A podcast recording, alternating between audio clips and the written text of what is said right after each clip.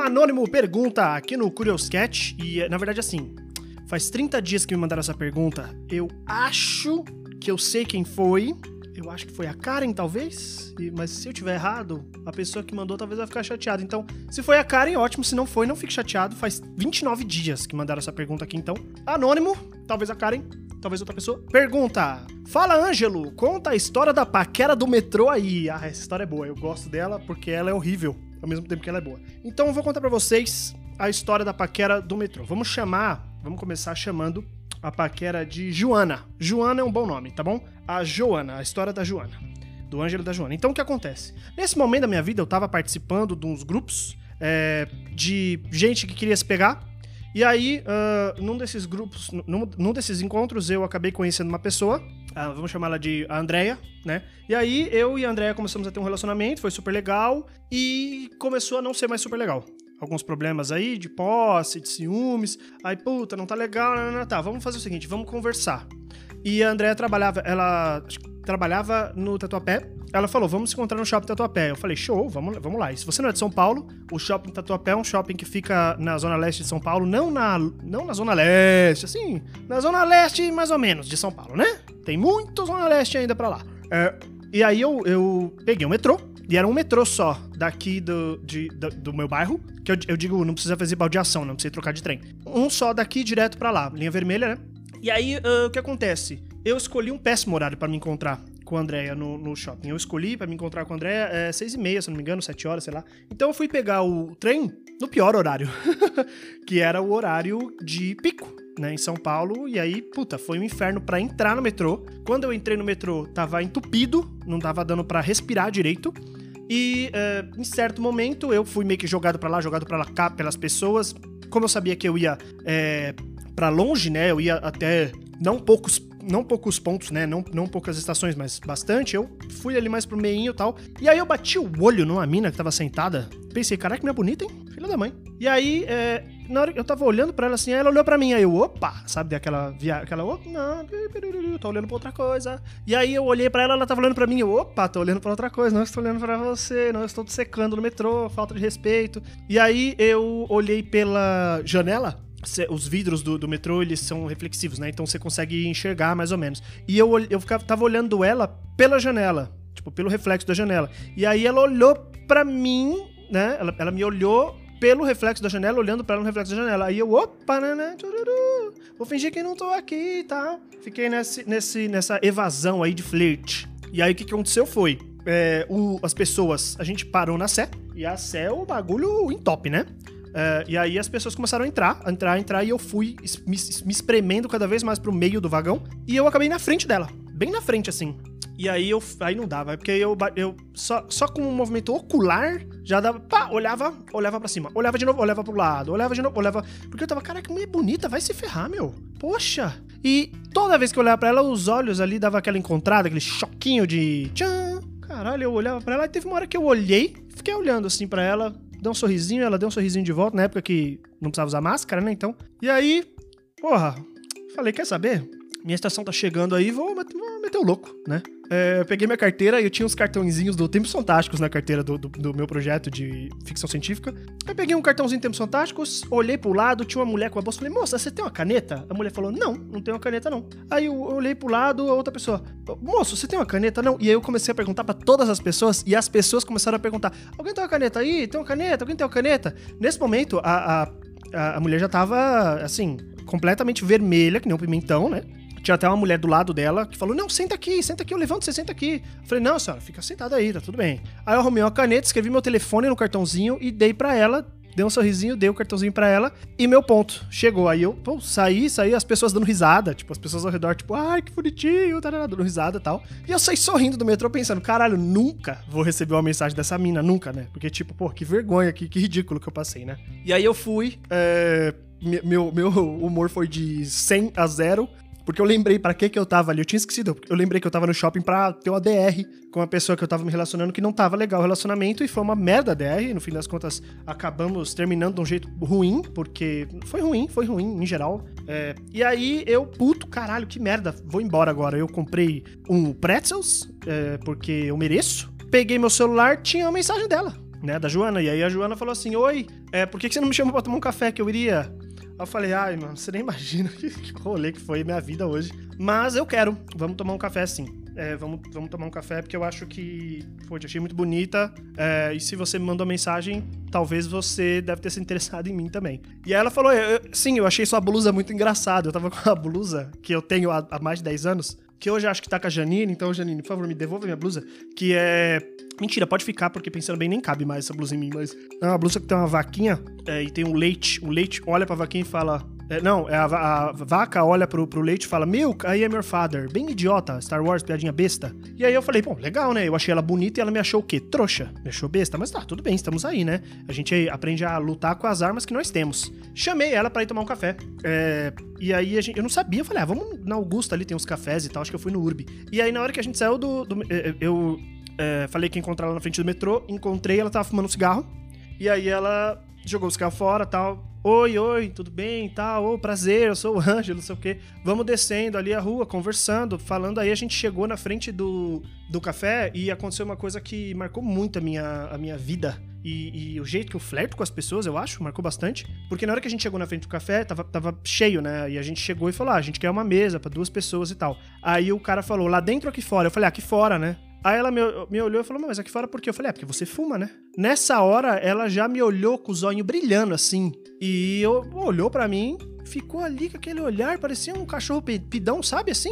Eu, eu dei um sorriso, beleza. É, no futuro, ela disse pra mim que nunca ninguém tinha prestado atenção nela, desse jeito, assim, tipo, ah, vamos sentar aqui fora porque você fuma, obviamente, né? É, nunca, nunca ninguém tinha prestado atenção, olhado e falado, ah, ela fuma, sabe? Ou ela gosta disso, ela gosta daquilo, vamos fazer isso aqui. E ela disse que naquele momento, naquele segundo, ela falou, já estava muito afim de dar uns beijos ali, naquele momento. Mas a gente sentou lá, conversou, isso tudo ela me falou depois, né? A gente sentou, conversou pra caralho, falou um monte de coisa tal, e no fim das contas ficamos e tudo mais, pô, foi muito gostoso, show de bola, tchau, vambora, vambora, ah, pô, não sei o que, aí não quer ir pra casa, tal, não, não vai, não, não vai rolar, beleza, tchau, falou, bora. E aí, meu pai morreu. É, umas semanas depois disso, eu continuei conversando com ela, a gente saiu mais uma vez. é, e aí meu pai morreu e eu fui morar com meu irmão. Fui, fui morar com meu irmão, foi passar um mês na casa do meu irmão, basicamente, né? É, é, um mês ah, com ele e, e aí ela, a Joana morava no Itaquera. E lá de Arujá pra Itaquera não é longe, assim, não é um rolê incrível. É um rolê, mas porra, é, é mais rápido, eu acho, que ir pra Itaquera do que vir pra aqui pro centro de São Paulo, né? E aí, é, eu pegava o carro do meu irmão emprestado e ia lá visitar ela, né? E assim, começou a rolar um namoro super é, namorico de adolescente, assim. Tipo, eu parava o carro na frente da casa dela, a gente ficava na calçada é, é, namorando, conversando, namorando, conversando. E aí, é, de vez em quando, eu olhava e tinha, tipo assim, a cortina mexia da casa dela, ela é meu pai. E o pai dela, segurança de carro forte. Aí eu pensei, pronto, o cara vai sair com uma escopeta aqui daqui a pouco. E ela falou, não, ele tem arma em casa. Os caras lá quatro. Eu falei, você é louco, maluco. E aí, é... Mas assim, ficamos nesse namorico um tempão. é, Vai e volta. E aí, às vezes, o negócio... Às vezes, quando a gente se beijava dentro do carro, o negócio esquentava. E... Mas ela sempre, não, calma aí e tal. E eu, tá, suave, né? Vamos lá, cada um no seu tempo. Não sei como é que é a vida das pessoas e tal. Até que chegou no momento que eu olhei e falei assim, caralho, mano. é, é, a gente começou a conversar sobre coisas que importam pra gente no relacionamento, nos relacionamentos e tal, na vida. E na época eu não tava, eu não tava 100% ligado ainda na, na monogamia. E eu não lembro, eu acho que eu não. Eu, eu devo ter ido, ter, tipo, participado de uma suruba. Eu não, não tava na vibe ainda, né? Mas a gente tava conversando sobre relacionamentos e eu falei que, que ah, coisas importantes no relacionamento. Aí eu disse, pô, eu gosto muito de tempo de qualidade, eu gosto muito que as pessoas passem tempo comigo, que nem a gente tá passando aqui. É, eu gosto muito também de toque físico, então sexo pra mim é uma coisa muito importante. Aí ela fez uma cara, eu falei, por quê? Pra você não? Ela falou, não, é. Eu decidi que eu não vou transar, não. Eu falei, oi? Ela, não, eu não vou, eu tô esperando o, o homem que Deus vai mandar pra mim. Aí eu olhei e falei, peraí, desculpa, não entendi, repete, por favor. Ela falou, é, eu tô esperando o enviado de Deus, o homem que Deus vai mandar pra mim e é o meu prometido, né? Tô esperando o meu prometido e eu vou transar com o meu prometido. Aí eu já olhei, e aí assim, gente, vocês sabem, vocês me escutam, vocês sabem que, cara, eu rompi com a igreja, entendeu? Eu tenho um passado cristão que me faz ter uma certa aversão a esse tipo de discurso, sabe? É muito complicado. É, e aí eu, na hora, falei assim, mas peraí, calma aí, então, tipo assim, você tá esperando o, chegar um cara de cavalo branco e você fala, esse é o meu homem, esse é o homem que Deus mandou e eu vou transar com esse homem. Ela falou, é. Aí eu virei pra ela e falei, eu não sou esse homem. Ela falou, não, até agora não, até agora a gente tá se conhecendo e tal, legal. Falei, ah, e aí você vai, tipo, transar depois do casamento? Ela, é, só depois do casamento. Eu respirei fundo, falei, porra, não vai funcionar não, pra mim não. Ela, nossa, mas assim, pra você, transexo é tão importante? Eu falei, é bastante importante, sim, é bem importante. Ela me olhou, e aí ficou por isso, ficou um clima meio ruim. Eu falei, ah, quer saber, eu vou embora, mano eu vou embora, depois a gente conversa sobre isso, porque não, não, não tá legal, essa história não tá legal. E aí ela me contou que ela teve um namoro no passado, porque eu perguntei, tipo, falei, putz, então você nunca transou? Ela falou, não, não, já transei muito. É, ela, ela, teve um relacionamento anterior, ela me contou que era um relacionamento muito regado a droga e que tinha que, que ela fez coisas que ela não lembra e tal, e que isso deixou ela muito traumatizada. Eu fiquei, ah, mano, tá aí, deve tá, tá aí da onde vem essa questão, né? Puta, é foda, mas de qualquer jeito, pô, cada um com seus traumas, né? É, é muito difícil participar é, da vida das pessoas desse jeito. Aí eu fiquei desanimadaço, né? Porque, gente, vamos ser sinceros. Se, se tem alguma coisa que é muito importante para você, por exemplo, é o Corinthians, né? Você é uma pessoa que ama o Corinthians, que é corintiano pra caralho, que gosta muito do Corinthians e Corinthians, você vai querer ficar com uma pessoa que ou não entra no caminho do Corinthians para você, ou que tá lá junto com você, do Corinthians saca? Ou que você consegue arrumar um acordo. Ah, eu vou namorar com uma palmeirense, a gente vai nos jogos juntos sempre, porque ela gosta de futebol e eu gosto de futebol, mas eu não vou no jogo do Palmeiras, ela não vai no jogo do Corinthians, a gente vê o que a gente faz, etc e tal. É, cara, sexo é muito importante para mim. e, e, eu fico feliz de hoje saber isso com mais clareza, porque na época eu, eu, eu me senti mal. Eu só me senti um, um cara que queria comer uma mina, sabe?